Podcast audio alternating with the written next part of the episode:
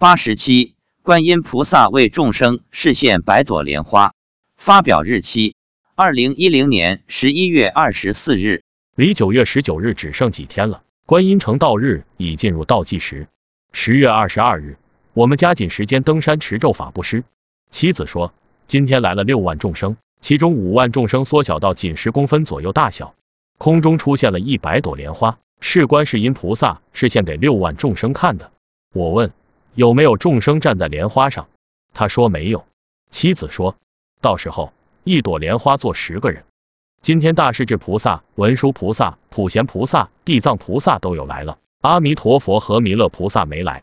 佛祖最近则每次都到现场。登山过程中，我看到妻子的手在转来转去。我问他这是干什么？他说是观音菩萨教他牵手印，这个手印可以挡邪。就在前一天，发生了妻子与魔大战的事。在爱管魔士与魔斗八魔败北一文中，详细描述了妻子因为去管魔的闲事，结果八个魔想来教训他。